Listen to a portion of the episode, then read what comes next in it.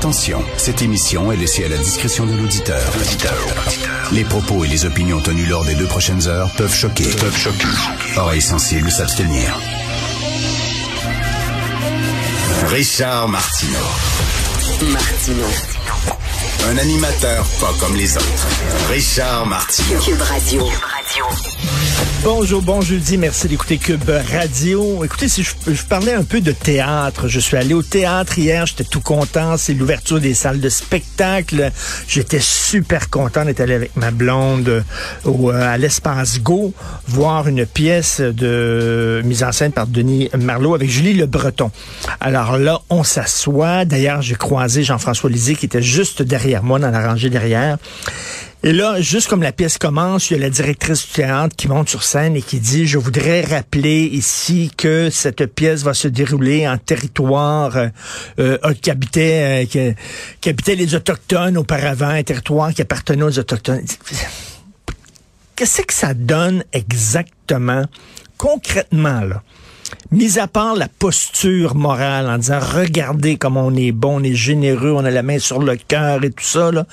mais concrètement, qu'est-ce que ça donne? Si le théâtre Go, euh, et c'est si important pour eux, la cause autochtone, ben, qui envoie 20 de leur chiffre d'affaires, je sais pas où, de leur profit. S'il y en a, il y en a certainement pas dans le milieu du théâtre, mais bref, je sais pas, une association qui prend soin des Autochtones, on sait qu'il manque, entre autres, d'eau courante dans certaines etc.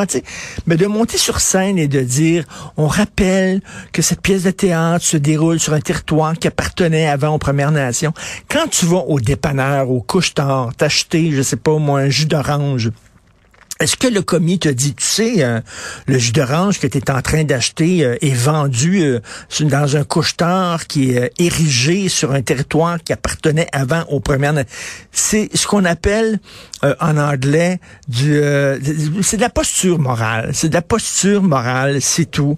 et je vois pas vraiment exactement à qu'est-ce que ça donne de concret, mais c'est rendu la mode maintenant au théâtre. Avant chaque pièce de ça, régulièrement, là, et on à quel point on a, est généreux et compatissant. Je me demande qu'est-ce que ça donne exactement concrètement.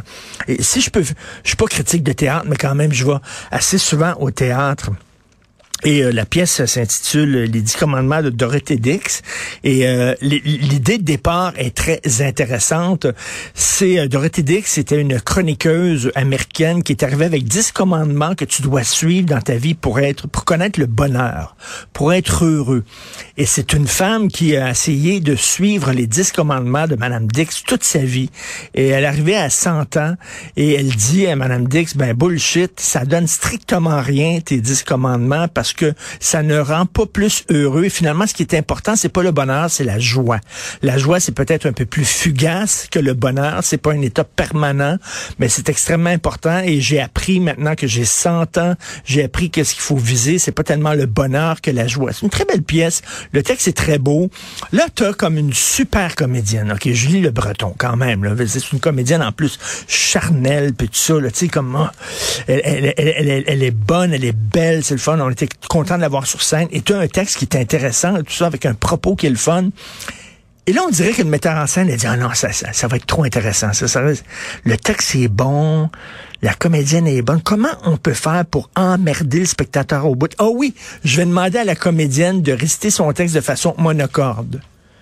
Alors là, ben là, je lis le journal, là, mettons. Hier soir, les coups de feu ont retenti vers 21h30 dans la gare de monocorde, tout le long.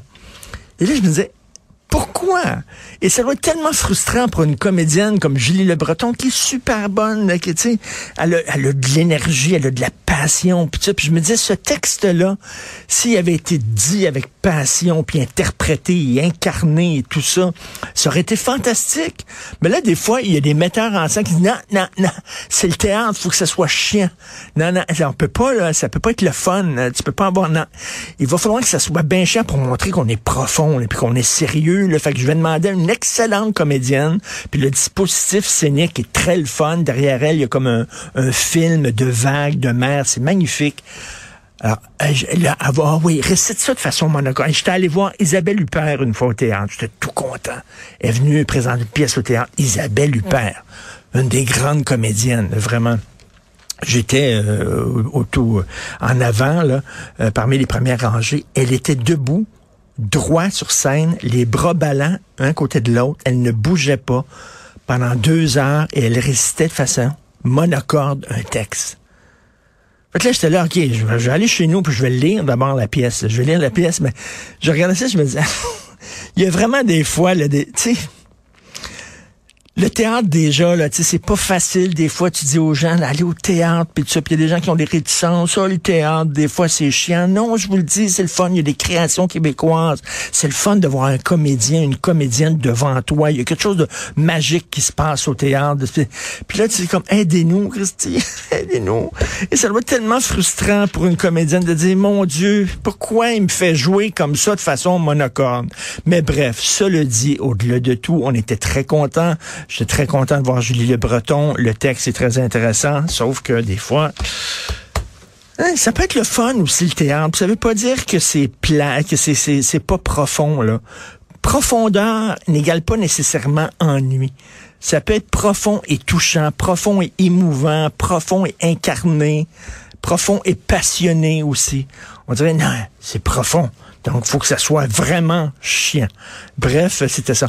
Vous savez que Sophie et moi, on a un balado, l'apéro piquant.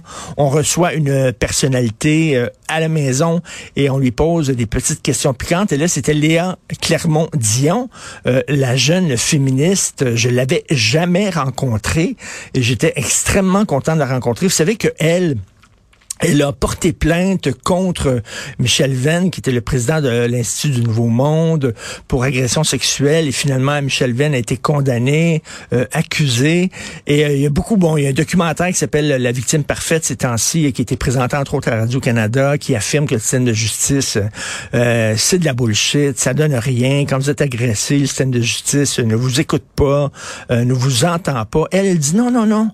Moi, j'ai porté plainte et puis ça fonctionne. Le système de justice fonctionne et elle encourage les filles à porter plainte. Et le pire là-dedans, c'est qu'elle est allée voir Madame Payette, Mme Lise Payette, qui était une amie de Michel Venn, qui a euh, qui a contacté Mme Léa, qui a, qui a contacté Léa Clermont-Dion, qui l'a découragé de porter plainte.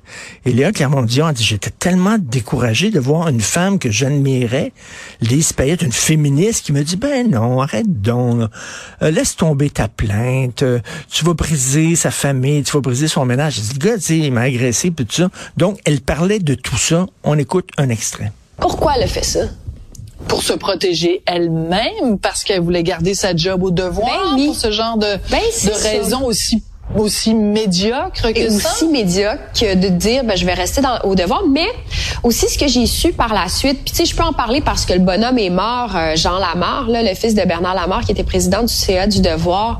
Euh, puis ça c'est Michel Venn qui a dit ça au procès hein, tu sais c'est pas des c'est pas des oui dire là c'est des faits.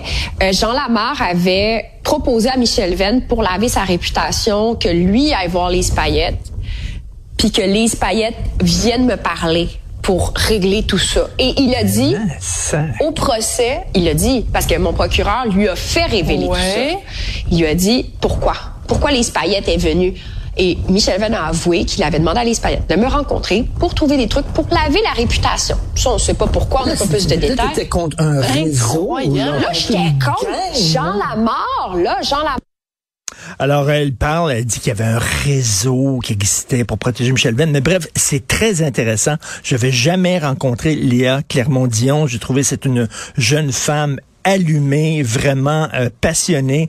Donc, c'est disponible dans la bibliothèque de Cube Radio. Vous allez à Cube Radio et euh, vous allez trouver le dernier, le dernier balado de l'apéro piquant avec Léa Clermont-Dion.